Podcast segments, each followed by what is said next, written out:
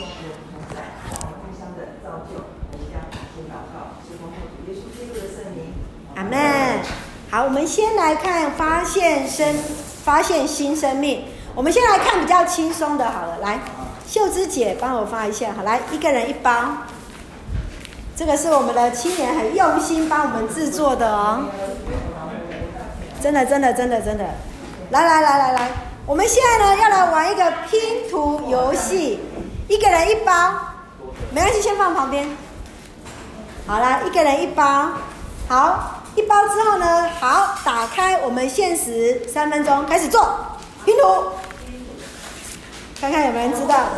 然后呢，然后那个你们都会收到，这个是我们的青年文坚送给大家，每一个人都有一个小爱心。他的手真的是很巧啊！你们就拼拼看吧，拼完再告诉我，看谁第一个拼对的。然后第一个谁先告诉我这个是一个什么东西？好，恭喜大家，刚刚花了十五分钟 啊！经由老师的暗示跟明示之后，我们终于拼出来了。对，好，那我们来看一下这一课，第四课是展翅高飞迎新生啊。我们刚刚在看到我们的生命，有时候也很像这个拼的拼图，好像也乱了套一样。所以有时候好像嗯，一直没有办法，也没有办法找出方式，也没有办法找出解决的途径。然后一直到哎，老师给我们一个提示之后，然后呢，我们就可以解决方法了。好，就可以找到解决的方式。所以其实呃，人的生命也是一样，包含从家庭啊、人际关系啊、家庭课业啊。信仰啊，兴趣啊，这些拼图所组成哈啊，所以你也可以想想看啊，当你们有些人还没有拼，还没有把它收进去的时候，你看，那这七片代表我生命的哪些东西？你哪一片会是占占据你生活当中比较重要的是什么？也许是你的工作，有的人可能是家庭，有人是可能是儿女，有些人来讲可能是婚姻，也有可能有些人所看重的是他的人际关系。但是，当我们找到我们的生命的核心价值跟重心，就是完成那一个十字架的图形的时候，我们就能够把那个最重要的那两张，有没有发现？是不是刚刚一开始最重要的那两张，老师提示我们，那两张出来之后，重心点出来之后，然后我们就能够找到位置，就可以使它能够环环相扣出来了。好。那各位，我们请树枝姐来帮我们念你的生命状态如何？来，第四课，你帮他一下，看到吗？好，你的生命状态如何？来，相信耶稣。相信耶稣基督之后，我们已经拥有了新的生命，但有时候还是会照着老我的习惯行事，做自己的主人。信仰但毫无影响力，生命中各样事物也依然混乱不安。圣经中，使徒保罗曾提出三个不同的生命状态。你觉得自己是属于哪一种？好，那我们来看下一页。哎，已经你有先写过了嘛？哈。好，那念着试试看。来，第一个。属血气的人。哎，不错哦应该是属于。有些写功课。未曾接受基督的人和属血气的人，不会不理会上帝的圣灵的事，反倒以为愚拙。愚拙。字太小了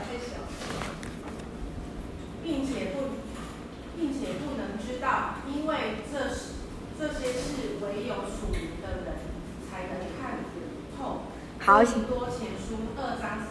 好，谢谢。我们来看这一图哈，这个就是四律的图哈。你看一下啊，第一张图它是叫做自我管理的生命当中，你看一下那个椅子就是我们生命的重心，那个谁在坐那个主要的位置，就是我坐在椅子上面。第一种叫做属血气人，未曾接受基督的人。那这个其实是在我们常常在传福音的过程当中，有时候我们会看到我们的生命的历程怎么样，用很简短的来看这些东西。第一个，自我坐在生命的宝座，人的生命当中各样的事情，有时候就是会出现一些的混乱。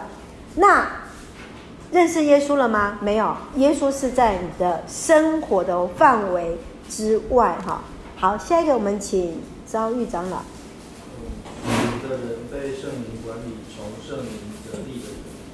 属灵的人能看透万事。我们是有基督的心的。呃，更多前书二章十到十六。好，那第一个跟第二个很大的极端就是十字架是在椅子上面，椅子上面。然后呢，我是在我的生命当中的某一个部分，其他包括衣食住行啊、学历啊，或是各样的事物。所以呢，你会发现说，生命当中在基督的管理下，合乎计划，合乎上帝的呃的计划，而且是蛮有平安的。好，我们来看第三种，我们请信诚执事。属肉体的人已经接受基督，但生活失败的基督。我是用来为你们，没有用饭为你们。那是你们不能吃，就是如今还是不能。你们仍是属肉体的。因为在你们中间有嫉妒纷争，这岂不是属乎肉体，照着世人的样子行吗？哥林多前书三章二十三节。好，你可以看到说，其实自我在生命的状态当中，耶稣是退居在宝座，可是他已经认识主了，所以十字架他的生命当中是有耶稣的，但是世界世上很多事情还是很混乱，所以你会看到，其实你会看到好像。这一个属肉体的人跟血气的人的差异性是在哪里？属肉体的人好像更合乎我们现在的生活状态，不见得是完全在中心。但是基督又是好像我生活的一部分。我们又好像不是所谓属肉血气的人，完全没有接受耶稣的福音。但是我们是不是能够做到是像所属灵的人，愿意让上帝来掌管我们的生命？所以有时候我会会遇到一些青年说：“哦。”哎，那个学生说：“哎，牧师问他有没有女朋友，说哦有，耶稣就是我的女朋友。”他妈妈就是这样子讲，意思是说，其实他他的意思是说，他连不管在任何的考试之前，他一定先读经，一定祷告完，他才去做他接下来要做的事情。即使到大学联考，即使是在考医师的考试，即使在各样的考试，然后甚至于当呃医学生毕业的时候，很多人都说哦，他毕业是在是去哪个医院服侍。服务他，他的第他的那个通知的时候，他他报告他的时候，他是去马祖的一个外岛，然后去当兵，去当兵哈，去当一个狱官。所以其实这是每一个人他自己生命的选择当中，他怎么样去去做他觉得应该做的事情。因为他的同学有百分之九十的同学都用各样的技巧去避开去当兵这件事情哈。这个昭玉长老应该。你们以前会比较没有那么严重了哈，就是医学生毕业的时候想尽办法避开兵役这样的事情，你们也是嘛哈？对，而且他跟我说，他们班有百分之九十以上的同学都是兵役都逃掉了这样子啊，但是他愿意自愿去，他说他要做上帝还合乎上帝喜悦的事情，因为他觉得那些呃那些的都是一种的技巧，他们运用他们的医学知识。呃，什么，呃，什么，不管任何，那个，遭遇有哪些理由可以不用当兵的，他们的技巧是。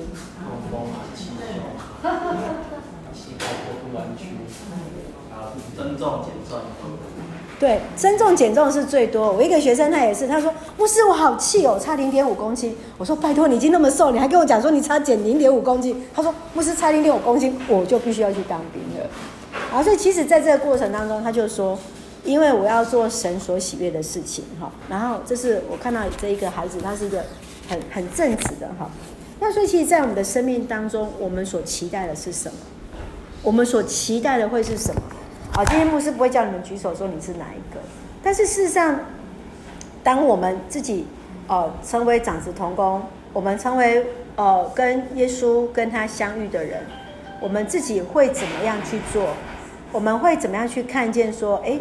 我怎么去学习？原来我是一个属肉体的人，那我是一个属我从我一个属血气人，我不认识耶稣，但我成为一个属肉体人，然后我慢慢的，我愿意将我自己成为一个属灵的人。我知道我很多事情，神自己会来为我负责任哈。那我最近也是遇到一个姐妹，她说她平常是一个很吝啬的人，但是因为上帝催促她哈，她就为为了上帝而大方，结果上帝加倍补给她，好，她需要的一个一笔的费用，结果竟然上帝就让她补足了，就为她用别的方式给她。他说他他觉得太神奇，太神奇了。好，但是我们的生命状态是什么？我们又期待我们的生命是怎么样？好，那我们请那个阮执事继续。当你接受，呃，当你接受耶稣基督后，就拥有新的生命。如果期待自己的人生拼图能井然有序，就必须把耶稣基督视为最优先的次序，让他坐在生命的宝座上管理我们的生活，以下就是要告诉你基督徒生命成长的秘诀。好，那他这个是运用一种非常有名的叫做四律哈，这通常是学员传道会他们用传福音的方式哈。先问大家，你的生命是不是混乱的？是不是让耶稣基督居首位？接下来会分享，诶，那我们自己呢？其实这对我们。呃，可能在长老教会传统成长的人，对我们来讲，我们也必须要跟自己去对话，跟上帝来对话。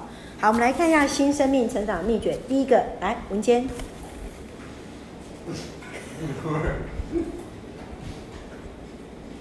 新生命成长的秘诀，在什么什么成长？成长，在祷告中成长，常常祷告，要常常喜乐，不住的祷告，满是谢恩。因为这是上帝在基督耶稣里向你们所定的旨意。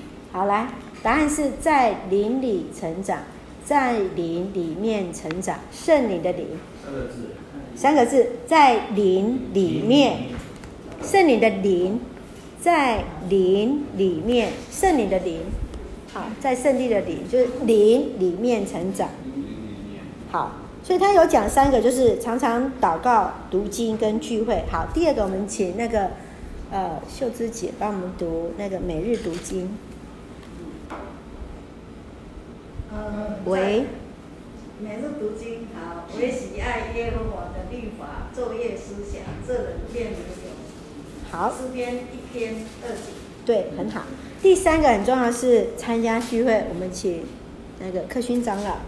又要彼此相互，激发爱心，勉励行善。你们不可停止聚会，好像那些停止断了的人。倒要彼此劝勉，既知道那日子主耶稣再来，信就更当如此。希伯来书十章二十七节到二十五节。嗯。参加聚会，我印象很深哈。我有一个以前有一个长老，他家里就是在卖那些很多的背包，背包。他每天早上做的事情就是把家里里面的背包，然后搬出来外面的那个走道，然后就挂挂挂。然后呢，他到年长的时候，他都他说是教会只要有什么聚会，不管是周间的祷告会，或是任何的聚会，他一定都到，而且他一定都是坐在前面。他就有一天，我就他在分享当中，他就说：“牧师，你知道吗？”我不能停止聚会，我觉得我只要是参加聚会，我就是参与在，我不能做什么，但是我就是参加聚会。我参加聚会，我就可以去关心人。我参加聚会，我就会看到，哎，神今天要让我去对谁说话，去关心谁。哦，我觉得我对那一个长辈，我真的是觉得他是一个非常非常谦和的，好，很谦卑的一位长辈，就是这样很温文儒雅这样。瘦瘦的，那这样很谦和，这样来跟人家对话哈，所以很不容易。我们是不是在每一个聚会当中，我都愿意参与，尽力的我能够来参与在每一个聚会的当中。好，接下来我们请慈惠老师在在光明中行走。对，在光明中，谢谢。好，我们若说我们与上帝有团契，却仍在黑暗里行走，就是说谎话，不实行真理的。我们若在光明中行走，如同上帝在光明中，就彼此有团契。他儿子耶稣的血就洗净我们一切的罪。约翰一书一章六到七节。和合本修订本。好，谢谢。在光明中哈，你知道吗？看到这句话，你要记得圣经有讲一句话：我们所有的事情都要摊开在上帝的面前哦。这是一个非常非常大的一个提醒。也就是说，不管是在暗处或是在明处说的话，我想这是神对我们很重要的一个提醒。说就是说，如果是说谎话，就不是实行真理了哈。那我们在光明中彼此就有团契。好，因为耶稣基督已经洗净我们的罪了。好，最后一个，我们来看一下，来，请周执事。哦，为基督做见证。对，为基督做见证。但圣灵降临在我们身上，就必本所能力，并要在耶路撒冷、犹太全地和撒玛利亚直到地极做我的见证，使徒行传章八篇。谢谢。所以为主来做见证，这是主耶稣留给我们的大使命。包括从你看哦，从约翰约到约翰福音或路加福音的最后，接到使徒行传第一章，就是大使命的一个延续。好，最后我们请那个树枝，没有一只蝴蝶。蝴蝶可以不经破茧而出的痛苦挣扎，就能迎风飞舞。当幼蝶在茧中不断挣扎，会迫使。体体液流入翅膀，以致翅膀得以强健有力，支持全身的重量来飞行。上帝所赐的新生命也必须经过这样的奋力破茧的过程。虽然除去旧我非常容易，但在屡败屡战的过程中，我们必须展翅高飞，迎向上帝所赐的新生命。嗯，好，谢谢，恭喜大家！我们在这一课当中，哈，从第一课开始，它其实就是一个慕道的课程。那跟大跟大家报告，我们现在少奇也开始在在用这一本哦。然后他们，因为他们呃，只要牧师带我，所以我们他们已经走到上册的第三课了哈。他们已经上到上第三课。那我有跟怡静说，如果主日学后面的妈妈她要带的话，我们后面还有学习本。可以陪他们来陪伴他们哈，我们也一起彼此鼓励。你在你的小组的地方都能够邀请他们。然后其实我有在跟树枝，诶，我还有跟那个秀枝姐讲哈，就是呃，包括我们的喜乐哈，也开始让我们虽然这个课程不是那么的深，但是可以做很多的信仰的反省跟自己的对话，包括在小组，好，不用人很多，三四个、五个人哈，包括我们的关怀组也都在推动。接接下来就是我们能能够让我们的每一位长子都能够在你的群体当中两三个人开始，那个那这样子的话，大家彼此一起来服侍，彼此来建造。好像像今天刚好我的呃学生来哈，那之前牧师就是带他跟另外一个少妻的辅导，那所以他们两个年轻人，他们就带所有少妻的小朋友，他们也就是开始看这个，然后也是带他们一起在成长哈。所以愿主来帮助我们，能够呃透过这些课程的当中，其实这些牧师已经讲过了，课程不是绝对要做些什么、说些什么，这些都是帮助我们来带领我们的弟兄姐妹，我们有一些的分享、一些的讨论，甚至可以更重要的事情是分享他们的生命之后，我们能够为他们祝福，然后将耶稣的爱来分享给他们，好，以至于我们能够呃相互彼此来成长，好。接下来我们要休息三分钟、五分钟，然后接下来我们要上圣经的课程。谢谢。好，接续我们要看那个耶稣的生平第二课哈。那进入到耶稣的生平、耶稣的降生，我们要先来看一下罗马时期他所统治的一个历史，他的一个背景哈。那耶稣的时代，我们上次有讲过，他的政治是在什么样的环境？政治，政治谁统治？罗马。文化是谁？希腊，再来还有一个宗教是什么？犹太教。所以你想想看，牧师会常引用到，就是就像我们在日剧时代的时候。好好，那我们就是开始来看影片的部分，来介绍我们的罗马政府的一个统治哈。好，来差一点点关系。好，可以。跳出来了，主前六十三年，罗马将军庞贝攻入耶路撒冷。协助犹太人在这片土地上长达一百年的自治。罗马对所征服的国家实施一项政策，就是允许当地统治者进行执政，前提是他们要效忠于罗马。在罗马政权下，犹太地的第一位统治者是希律，罗马人赐给他王的称号。希律于主前三十七年开始执政。希律不大受犹太人欢迎，而且以残忍著称。他在执政的三十三年间，修建了许多宏伟的建筑，包括海滨城市凯撒利亚，以及靠近撒玛利亚古城的色巴斯。这里真的很漂亮，这里真的很漂亮。希律将这两座城献给罗马皇帝奥古斯都。此外，他还在全国一些战略要地新建了一些堡垒，其中包括旷野要塞马萨大和西律堡，还有马盖尔斯堡。据说，施洗约翰后来被囚禁在那里，被西律的儿子安提帕处死。西律最伟大的建筑工程就是重建耶路撒冷圣殿。他把第一圣殿所在的广场扩大了一倍，在圣殿广场的西北角建造了一座堡垒。罗马总督上耶路撒冷的时候，有时会住在这里。总督平时住在凯撒利亚，也许就在这里，在称为安东尼亚堡的地方。耶稣受罗马总督本丢比拉多审讯。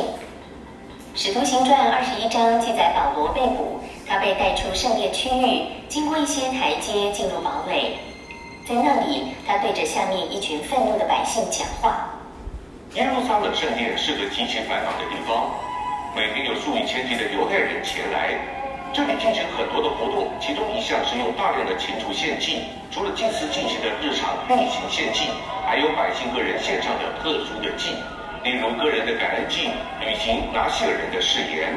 病得医治，各种原因等等。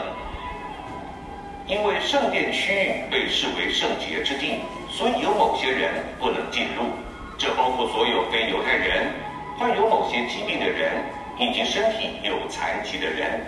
使徒行传三章记述，有个天生瘸腿的人得了医治，在得医治之前，他天天坐在圣殿门口，尽可能靠近圣殿。但是他不能进到圣殿区域里面。围绕圣殿建筑群的大院子有许多用途，那里有律法师及他们的学生，也可以看到一些桌子和柱栏。朝圣者可以在那里购买献祭用的牲畜，也可以兑换钱币，把从家乡带来的钱币换成圣殿内可用的钱币。圣殿周围设有十三个大型奉献箱。形状类似羊角，人们可以把圣殿捐献投进这些箱子里。那个投入两个小钱的穷寡妇，就是把钱投进其中的一个奉献箱。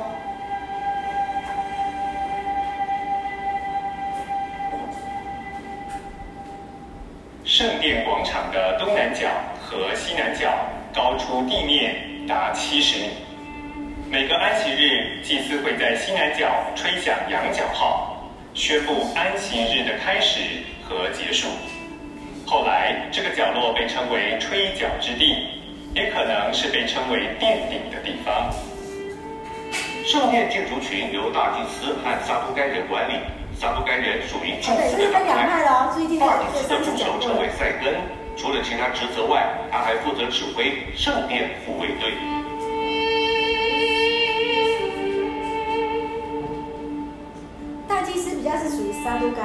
除了去圣殿参加祭拜外，犹太人也可以去自己居所附近的会堂崇拜。我们并不确知最早的会堂建于何时何地，旧约经文没有清楚提到会堂。但是到了新约时期，在罗马帝国的许多地方已经建有会堂。在犹太群体中，会堂几乎就像是社区中心。不但举行宗教活动，也进行各种社交活动。在福音书和使徒行传中，会堂扮演着重要的角色。这栋建筑按照以前的会堂的样子重建，这里的入口朝着耶路撒冷的方向，但从发掘出来的几座第一世纪的会堂来看，入口朝向并不一致。中央的空地被立柱分成几个区域。在三面或四面墙的旁边设有长凳，供敬拜的人坐下。但是大部分的人会站着敬拜。在新约时期，会堂里没有分开男女区域。中央空地的一头摆放着一张桌子，通常是石桌，桌上摆着一卷摩西五经。在第一世纪的会堂，主要的崇拜活动是读经。在安息日，通常会先诵读摩西五经，然后再诵读第二个卷轴中的先知书。好，谢谢，谢谢。然后这个应该我们上次在这边读就会有印象了哈。所以其实我们现在刚好在读《使徒行传》，然后其实，在福音书当中，你就会看到他的会堂。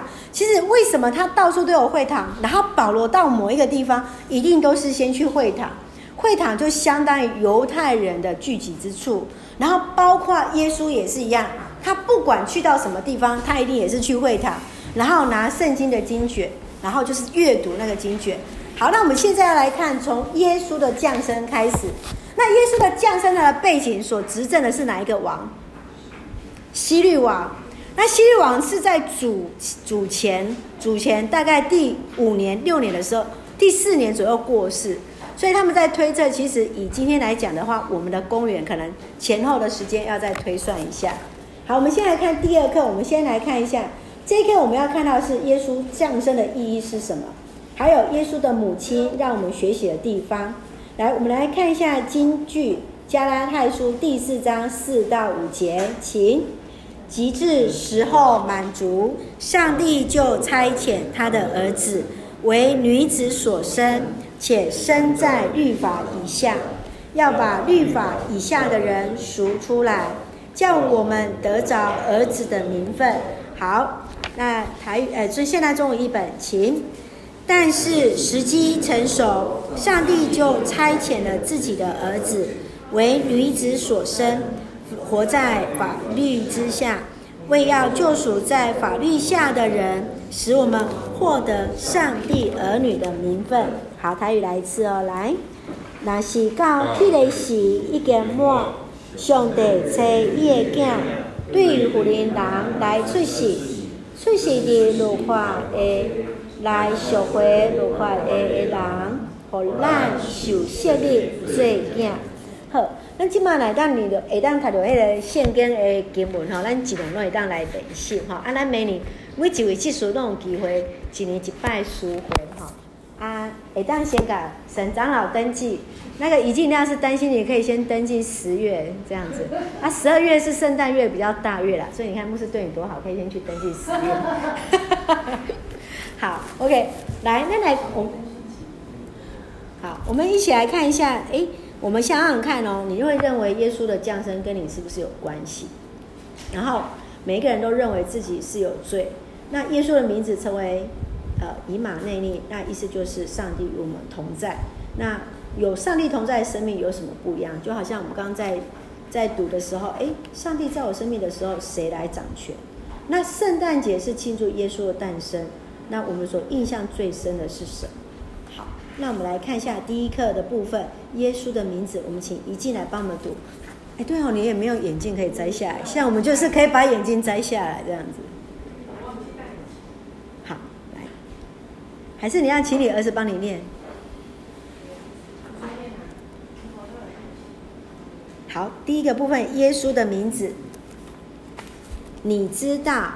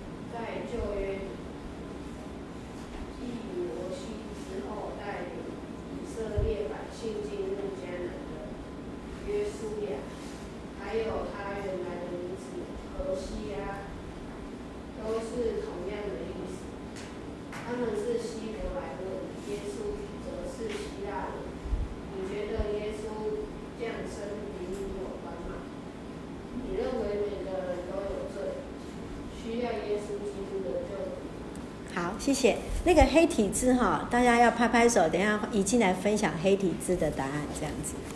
好，你想一下，简短就好了，一分钟就可以了。那我们来看哦，耶稣的名字，它的意思是什么？耶稣的名字的意思就是拯救者。然后他希伯来文的名字是什么？就是约书亚。那另外一个名字叫做何西阿。所以不管是约书亚或何西阿，这两个名字都是希伯来文。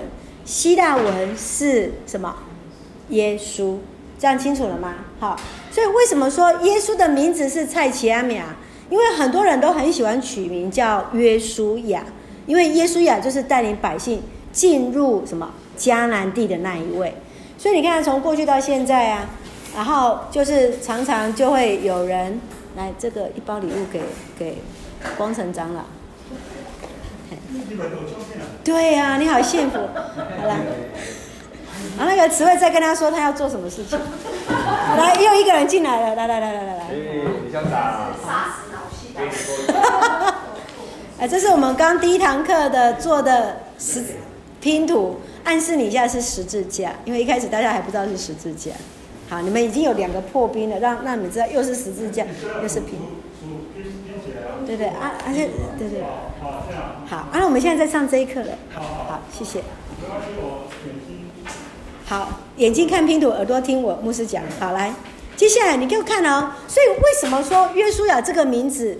耶稣这个名字，所以你看哦，包括连被另外一个被抓到那个呃比拉多前面，他另外一个人他也叫什么？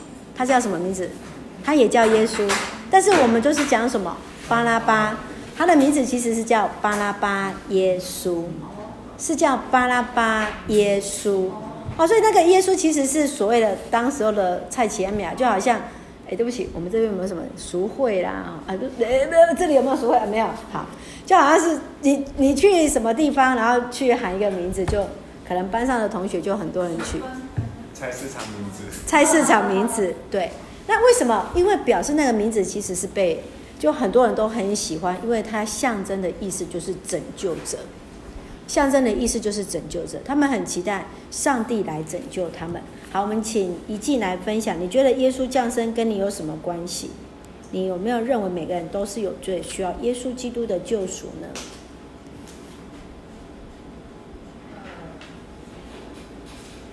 其实我觉得我一直在想这个问题，刚刚看，我觉得我好像没有什么特别的标准答案，但是我觉得耶稣给我们给我很大的关照，我从小到大就是到现在都五六十岁了，所以我很感谢他。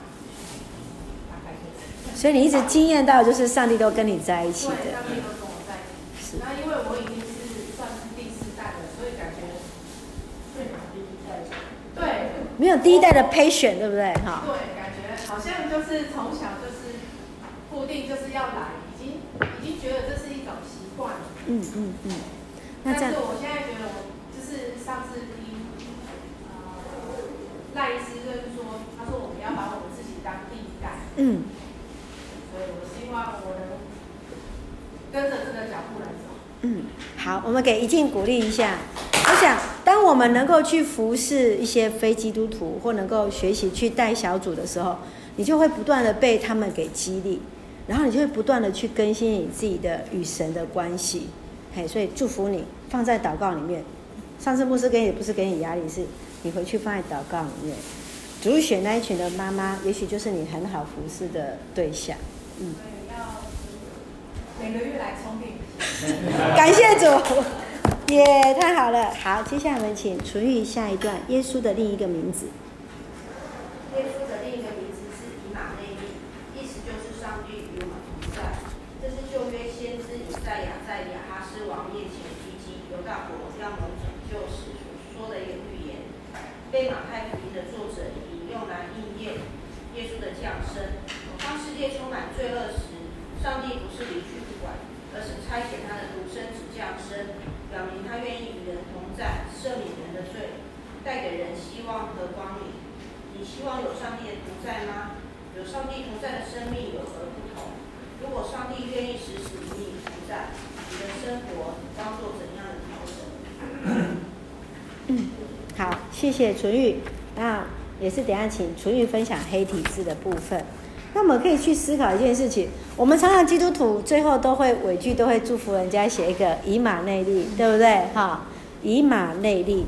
那以马内利是什么呢？以马内利是意思就是上帝与我们同在。好，它其实就是从希腊希伯来文这样翻译过来的一个字。那事实上，当先知以赛亚在亚哈斯王所面前说到了一个预言，就是从这个地方来，上帝必然要与我们同在。啊，就像刚刚怡静讲一件很重要的事情是，当他是第四代的基督徒的时候，很多事情都是理所当然的时候。那我们自己有没有去反思，上帝跟我们的关系是什么？我们在座有很多位是第一代基督徒，包括遭遇长老也是，然后包括啊树枝姐也是，然后包括慈惠姐也是。那我相信在第一代的基督徒的生命当中，你也可以去。看见他们生命不一样的调整，就是说，哎，我要从我原来自己的信仰进入到基督教的信仰的时候，有什么差别？我觉得私底下我们可以跟他们去分享。所以我常常说，我们要成为一个第一代的基督徒，是因为甚至包含连我自己的小孩要洗礼，我都会尊重他们的自自己的意愿。我也绝对不会跟我的小孩说，你是牧师的小孩，说你以后一定要当牧师，绝对不可以做，绝对不做这种事情，因为那是神自己对他的一个呼召。那包括孩子洗礼也是，他自己必须要去做自己的任性跟告白，所以牧师绝对不会去逼我们的长子的小孩，你一定要洗礼。为什么没有洗礼？因为他必须自己也要成为第一代的基督徒。他有没有自己跟上帝建立关系？那你自己有没有体验到上帝的同在是什么？你自己的经验是什么？来，我们请楚玉来分享。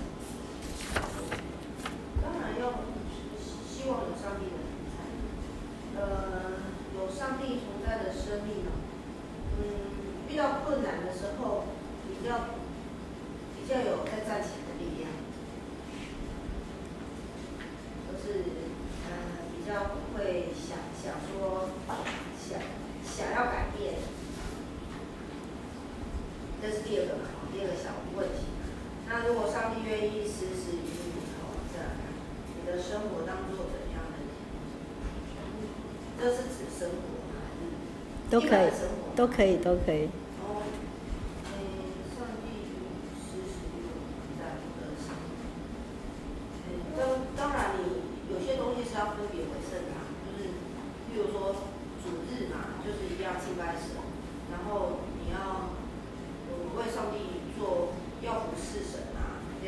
样。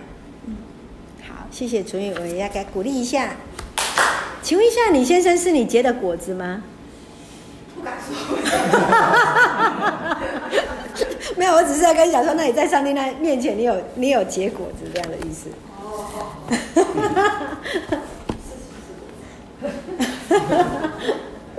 好，对，其实我都会呃，像我以前都会跟跟我的学生挑战说，你们一年不要多，一年至少结一颗果子就好了，就是带领一个人信主这样子，好，带领一个人信主就好，一年哦，一年带领一个人信主。好，是不是有那个可能哈？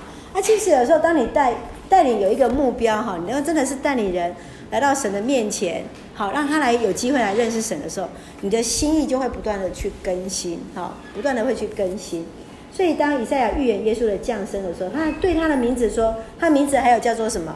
奇妙的测试，全能的上帝，永在的父，和平的君王。好，啊，其实这个都是名字所带来的一个权柄。所以，就像牧师曾经跟大家分享说，名字是父母给孩子第一个祝福。名字是父母给孩子第一个祝福，好，绝对不能乱取。然后就是你要很很好的去为你的孩子祷告，为他们来取名，因为以后哈，人家喊他最多的就是叫他的名字，诱人对不对？是不是？人家看到你喊最多，现在听到最多叫你都是叫诱人嘛，对吗？对啊，所以这是父母有给你一个很好的名字，然后让你去看见，其实我们为什么要为他？哎，你为什么要叫诱人？其实他比较那个，我们选他的名字是有，真的是有认真在挑。但是诱诱的意思在字典里面是宽恕饶恕。哦，宽宥，宽宥。做宽恕饶恕的，所以我们选的两撇不是仁爱。嗯，诱人。嗯，啊，另外呢？另外没没有啊，就想说哪个字比较简单。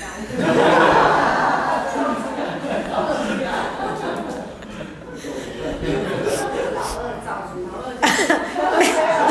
啊，哎，我们这里有老二哦。嗯，好，OK，好。所以其实，呃，当你会为孩子去想这些名字，其实你已经就是真的就是期待他成为一个什么样的人哈。所以其实圣经在讲说，我们在取名字是真的是带有权柄跟祝福的哈。好，接下来我们来看下一段耶稣的降生，我们请赵玉长。嗯，耶稣降生，有关耶稣降生的记载是福音中马可福音约尔。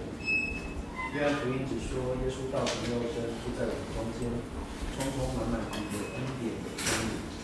约翰福音。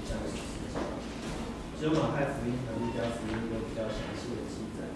马太福音注重预言的应验，那向犹太人证明耶稣就是自古以来众先知所预言的那一位。耶稣基督的降生早在几百年前就有先知预言，先知以赛亚说将有童女怀孕生子，给他起名叫以马内。先知弥迦说，耶呃，基督要降生在犹大地的伯利恒。先知何西阿说，嗯，先知何西阿传达上帝的话说，我从埃及造出我的儿子来。先知耶利米预言到有许多婴孩被杀，拉结不肯受安慰，这些事都在耶稣降生前后一一应验。其实耶稣后来所做许多事。也都有先知预言过，你能说这是巧合吗？是上帝在保守，是他借先知所说的话得以成全。好，谢谢。其实你看哦，那个老师把他耶稣降生的这些的过程都把它整理出来了。哈，我们一一来看。所以你看，除了马可福音讲很短之后呢，事实上在马太福音跟路加福音，它都有很清楚。那你注意看，马太福音强调预言。为什么强调预言？如果你还记得的话，牧师讲过，马太福音是针对给谁？犹太人。你犹太人的话，他们很注重的就是他们的传统。传统就是，诶，我过去的话，圣经曾经怎么说？先知所预言的那一位，所以他要告诉他们说，耶稣就是那一位。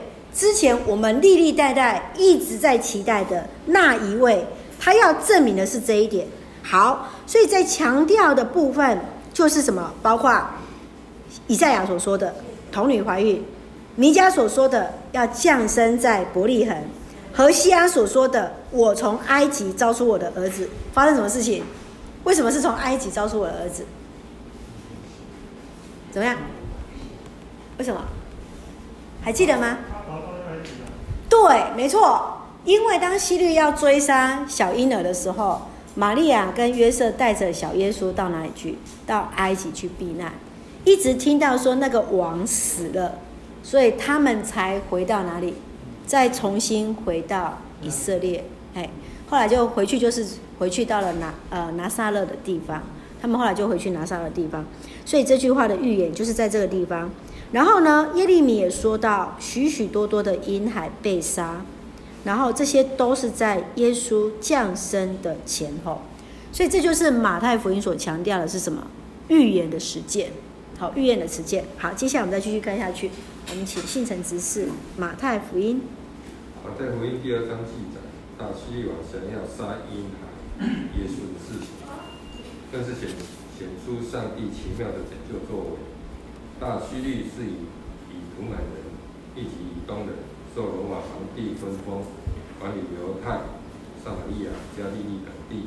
他娶了犹太阿斯摩摩年王，还有阿斯摩年王室之后，玛丽安娜成为他众多妻子中的一位一个。又为了讨好犹太人，任命其弟阿利多布做祭司长，但后来却因嫉妒而把阿利多布淹死。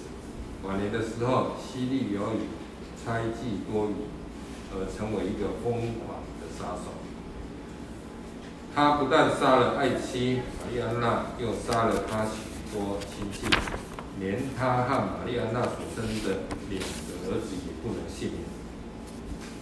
临死之前，他又下令杀那将要继承他王位的儿子大希律一大希律一听到从东方来的博士说，伯利恒城中有一个犹太人的王降生，他和耶路撒冷全城的人就都不安，暗下决心要除去这个新生王。但是博士并未照他所吩咐，回来告诉他，那个王降生在哪里，反而从别条路回家。他一气之下，就把伯利恒、伯利恒城四周、四周围两岁以下的婴孩都杀光。这是何等凄惨的一件事！没有任何一个母亲肯受安慰。但是面对像大希律那样的暴君，他们有无力抵抗。犹太人对王有了期许，特别是他们期待弥赛亚的来到，带领他们挣脱异族统治。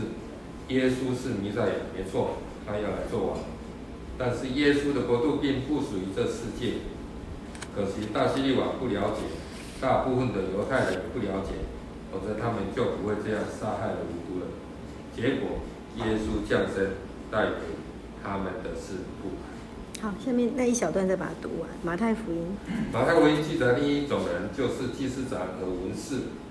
他们虽然懂律法，地位又崇高，每国王有疑惑时，都要请教他们。但是耶稣的降生似乎与他们无关。他们十分清楚，基督要降生在伯利恒。但是这个知识并未带给他们什么进一步的行动。在那最初的圣诞节，真正欢欣庆祝的是在野地里的牧羊人，是那些愿意尊耶稣为主、向耶稣下拜的博士们，还有愿意顺服上帝的约瑟和玛利亚。好，谢谢信诚执事，这一段比较长。其实你就会发现，其实圣经在圣诞节的时候，常常引用最多都是马太福音。好，因为它其实描述的会是比较像是戏剧性的。是最丰富的，而且他特别是强调的是他们过去犹太人的传承的部分，各样的一个预言。所以，我们回来看希律王，我们刚刚有介绍过他了哈。那在在刚刚影片当中，事实上这个希律王大希律王哈，如果呃在圣经当中会讲到他非常很多负面的地方，包括他的残暴啊。但是另外一方面，刚刚有讲过，不管是在希律堡，不管是在耶路撒冷城，不管他的下水道工程。不管在建设各样的一个城墙，连那些玛莎拉等等那些城墙，都是希律王做的。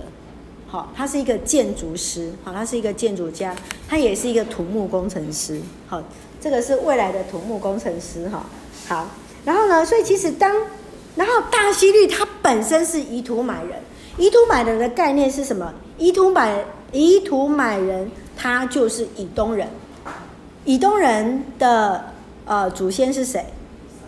以扫，以扫，就是以扫。以扫跟谁是兄弟？跟谁？以扫就是跟雅各，哎，就是跟雅各是兄弟。他们两个，以扫跟雅各，就是以撒的两个儿子。对啊，所以你看哦，那在他一样的，一样的，他一样就是一样。我们都说他们是什么？亚伯拉罕的。后裔，好，亚伯拉罕的后裔哦，哦，那一天我们在讲说那个在讲那个讲故事的时候，说圣灵降临节的时候啊，那因为我们今天是从呃从从从印尼来的，然后那个呃仁荣老师就问他说，那印尼语的上帝怎么说？阿拉，阿拉就是阿拉，嘿，阿拉是谁？上帝，阿拉就是上帝啊，就是我们在就是。回教徒在称为的上帝没有错，所以回教徒他们的祖先是亚伯拉罕呐，就是亚伯拉罕呐，嘿，所以阿拉伯人他们所敬拜的就是阿拉，所以他们读的也是我们的摩西五经，只是他们的长子是谁？以实玛利，对，所以我们都是都是哦哈，所以我们不要把他们视为仇敌哈，不要把他们视为仇敌。所以他们在印尼文在称呼上帝的时候，也是称呼叫做阿拉。哈，基督教也是吗？是啊，也是叫阿拉。OK OK。对对对对对，嘿，就是刚好在分享到这一个部分的时候，好，那所以其实它算是一个呃非常有才华的人，有能力的人，所以才会分配到你看哦，当时所管理是什么？犹大、撒玛利亚跟加利利，这些都是好的土地耶，不是被分配到南地那些呃我们说鸟不生蛋的地方。他说管理的这些土地都是非常好的，然后但是他不知道怎么样，他晚年的时候。如果我们在看，如果呃，可能他的晚年可能罹患了一些的疾病哈，才有这种暴力啊、杀人啊，突然好像转了一个性情一样。好，那其实因为这样的政治环境之下，遇到一个这么残暴王，以至于犹太人就更期待的原来所期待的那一个弥赛亚能够真正落实在他们当中，所以他们才会期待的那一个弥斯弥赛亚是一个什么样的弥赛亚？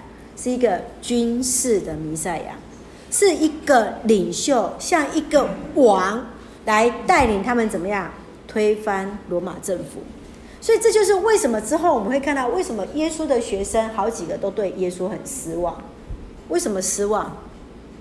因为耶稣不是要带领他们推翻政权的人，不是要带领他们推翻兵权的人。所以你看，耶稣在进耶路撒冷城的时候是。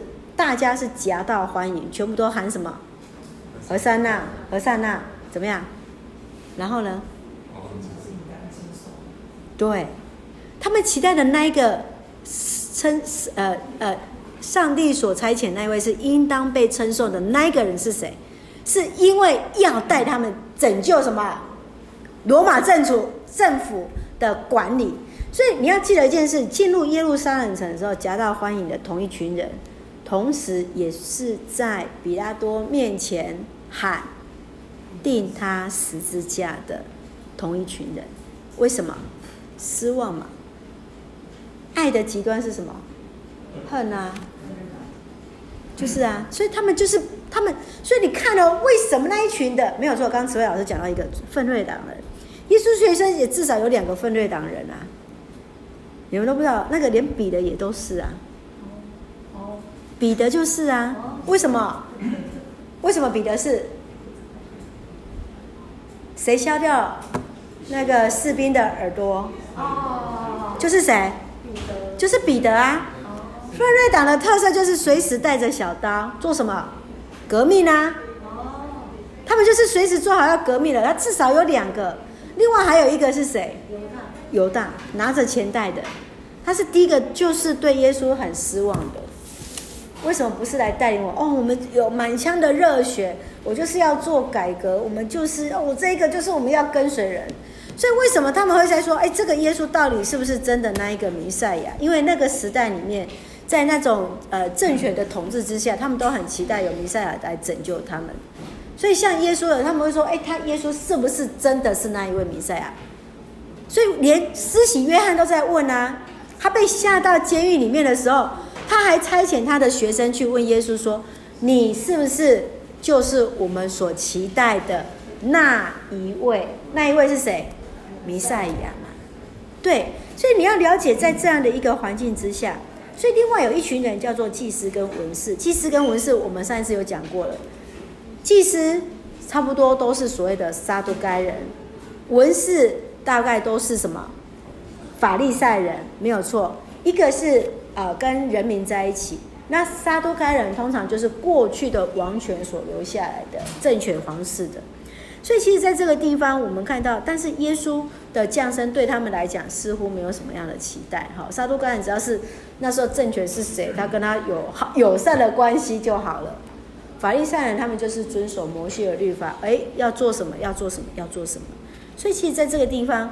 他反而在告诉我们，他其实是在开始在有一个隐藏的词句，之后会讨论到了真正欢喜的人是谁？他介绍了一群人是在当时候被看为污秽的人，谁？牧羊人。好，为什么牧羊人是他们所看说？为什么是撒都该人或者是法利赛人所瞧不起的？有没有人知道？牧羊人。刚刚讲那个美门外面的那个瘸子，大家就应该很清楚，为什么他不能进到圣殿嘛？因为他的身体不完全，所以他即使是犹太人，他身体不完全有残缺，他们就是被视为不完整的。所以你要知道，在圣经上记载，或者说在犹太人当中的，呃，如果我们今天在讲的话，就是歧视啦。好，真的是那个真的是很歧视。但现在当然不能有这种情况。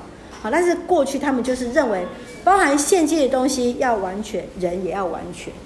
对，好，那牧羊人为什么是被视为不洁净的？你要知道，牧羊人他们不像我们以前是全全羊，通常都是放牧。放牧的状态就是，我这一群的山头吃完之后，我一定是，呃，就是逐草随草而居，我就会带到另外山头。那我可不可以每个礼拜五傍晚我都可以去守安息日？不可能。你晚上的时间大概都是什么？至少都要轮流，要有一两个人要跟羊一起睡啊。不是因为我羊圈顾好之后，我就可以就没有事情。而且你去到赶羊到什么地方，我也不见得附近都有会堂。所以犹太人跟法利赛人这些人，为什么他们瞧不起牧羊人？就是因为他们没有办法好好遵守安息日。对，我叫时间做礼拜啦。嘿，他们就是被视为不洁净的。可是你看哦，上帝就是让牧羊人最先知道，然后还是最先去跟。呃，对啊，你要知道那些博士翻山越岭，还要比较长的时间才能到哎。好，所以为什么圣经说记载最先到的是谁？是这一群的牧羊人。好，我们再继续往下看，来校长，路加福音。路加福音用一个角度来描写耶稣的降生。马太福音是为犹太人写的，他写耶稣的家谱上说到亚伯拉罕为止。路加福音则为外邦人而写，写耶稣基督的家谱上溯到人类共同的主始祖亚当。路加福音强调耶稣的降生是为万民预备的路。他描述比较多个人事件，像牧羊人西面、女先知雅拿等，看见婴孩耶稣喜欢的情形。耶稣降生时，希律王和耶路撒冷全城的人都感到不安。你呢？耶稣的降生带给你什么样的感觉？耶稣降生时，有一些博士带黄金、乳香、没药来献给耶稣。如果是你，你会带什么礼物来见耶稣？好，谢谢。哇，校长，你的题目真丰富啊！好，我等下麻烦你分享。好，好，那我们来看《路加福音》是另外一本书卷的。来，路加福音跟马太福音是非常强烈的一个对比。马太福音是刚刚说的是写给犹太人，所以他们很注注重的这些的预言。好，那今天各位弟兄姐妹、各位同学，我们就是路加福音写的对象，我们就是那些非犹太人。请问一下，犹太人的预言跟我们有什么关系？没有。我们又不是犹太人，我们会注重那个传统吗？我们会在意？我们会在意印尼有什么样的历史吗？各位台湾人，哦，呃我意思是说，讲了一个比较极端一点哈，对，没有错。路加福音它就是针对给外邦人，就是我们所谓的各位在座弟兄姐妹，我们都是所谓的外邦人。好，那犹太人来讲，他非常注重传统，我们会不会很在意我们的呃，我们的台中上面是大甲溪，然后南边是乌溪，再往下一直下去？那对文坚来讲，台中有哪些溪跟他有什么关系？他只要知道有景美溪跟淡水河就好了，因为他现在住在台北，对不对？OK，一样的。所以在马太福音当中，他为什么要强调预言？是因为犹太人很注重看重耶稣的话语的预言，这些事情是不是真的成就在耶稣的身上？他们要引领犹太人去认识耶稣就是真的那一位。那今天我们在看路加福音的时候。他不会去管以前有什么样的预言，他要强调的事情是耶稣的降生对我们这些人所带来的祝福是什么？他强调的是喜乐，包括不管是针对牧羊人，不管是这些博士，好，注意看哦，课本这里有写，耶稣降生时有一些博士带黄金、乳香、没药，几个博士来？没有，一些，我就已经跟你讲一些了。三个是我们。哎呀呀！没有，那那个时候来讲。太好了。他说博士带着三个礼物。没有人骗你啦，是你自己误解啦。这个没错。来来来，我们给工程长老鼓励一下。哎，你们都没有注意听牧师讲话，你们就照着课本写的啊。我说耶稣降生的时候有一些博士，然后我在第二句问你们说有几个博士？陈慧老师对不对？这个就是老师要说话的时候，对不对？有小技巧。那个博士不能只有找三个，要要找三个就是要让要加深印象。自私的相会。一些博士，有一些博士哈。那路加福音它原文就是写说有一些 some 哈，就没有说写 a few 或者说什么，没有写说 three 哈，都没有写到三，记得没有写到三这件事情哦。好，赶快做记号，就好像那个主日学教错了，主日学教错很多件事情，没错，不是对教错。感谢主，我们有主日学老师在这里。台湾啊，从有有人有几个博士来看耶稣？你讲不知道还比较好一点。有一些博士记起来了吗？有一些博士，好，记得了，不是三个哦，一些。好，啊，你旁边有一个主日学老师，你再看他圣诞节有没有讲错。好，那另外一个常常讲错的哈，包括这一次儿童营也同样发现的哈，出出现的就是说，保罗悔改前叫扫罗，悔改之后就就叫保罗，就改名叫做保罗哈。因为我就私下跟跟老师说，我说哦不是，因为保罗是他的希腊文，好希腊的名字，扫罗是他的犹太的名字，哦，是因为他之前所服侍的对象。是针对犹太人。扫罗是犹太犹太的名字，好，然后那个保罗是希腊文的名字。关键点就是在呃《使徒行传》的十一章十一节左右那个位置，他说一句话：“扫罗又名保罗。”他没有写悔改后他改名字叫扫罗，圣经完全都没有这句话。他只有一句话，就是《使徒行传》十一章到十三章那一段过程。他其实，在《使徒行传》，他总共讲了三次他的见证，他如何遇到光，如何悔改。他总共写了三次他的见证，分分别针对不同的人。但是那个关键点，他只有圣经用一句话带过去之后，他的名字全部都用保罗，就是扫罗，又名保罗。好，文坚又名。你的英文名字叫什么？哦、oh,，Christian。啊，你的西呃呃印尼文？就是跟那个 Christian。哦，好，就是基督徒的意思。嘿，对，所以他也很勇敢，因为印尼是不仅是排华，也是排哦，妈妈很勇，妈妈取的吗？对。哦，妈妈取的，因为他们是排华之外，而且还是迫害基督徒的国家，到现在还穆斯林，穆斯林，穆斯林很多的。穆斯林是破坏，而且在在印尼是不可以向穆斯林传福音的，不可以跟他们分享，不不可以邀请他们来教会啊，成为基督徒这些的，到现在还是这样。所以但是穆斯呃不是印尼人，也不是都是穆斯林，很多，非常多，只是大部分，而且他们有其他的宗教，没有，几乎都是啦。他的打扮打扮有吗？就女生会看着那个龙头，啊，男生怎么看？呃，他们会戴着一个帽子。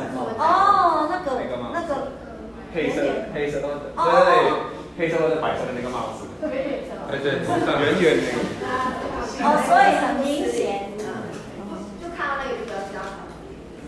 路上都不要钱。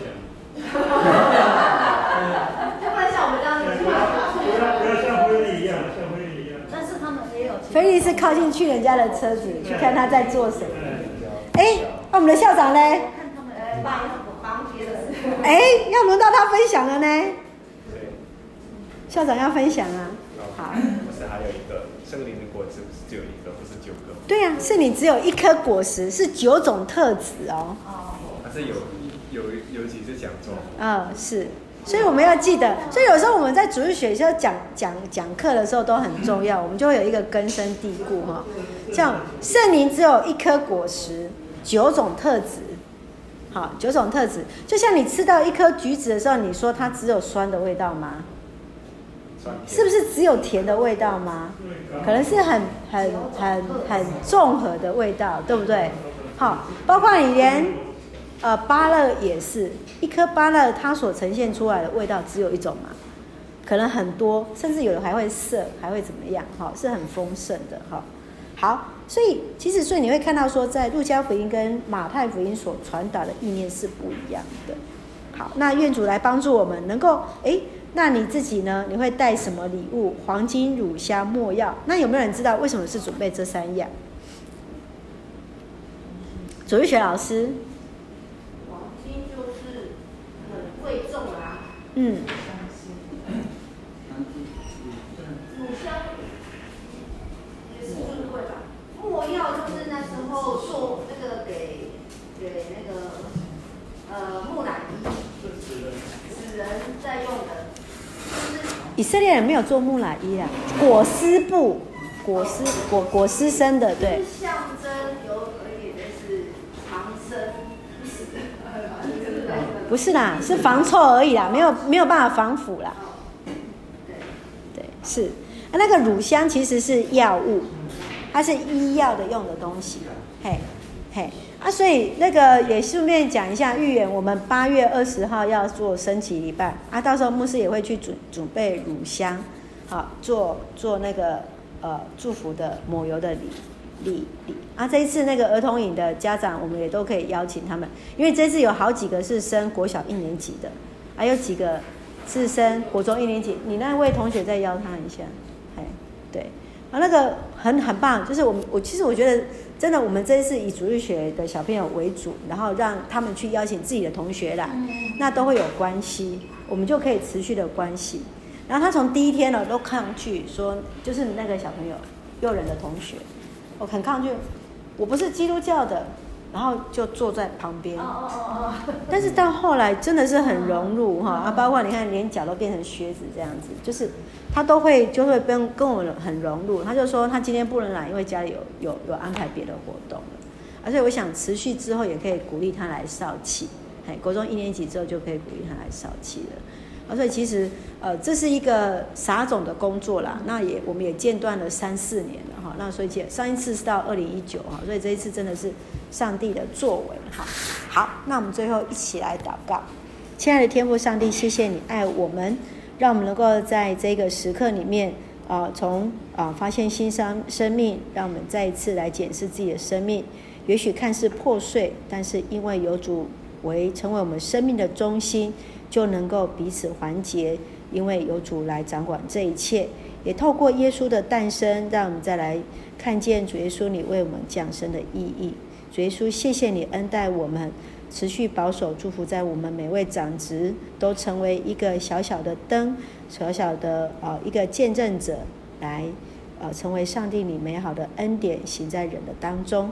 感谢主恩待我们，奉靠主耶稣圣名求，阿门。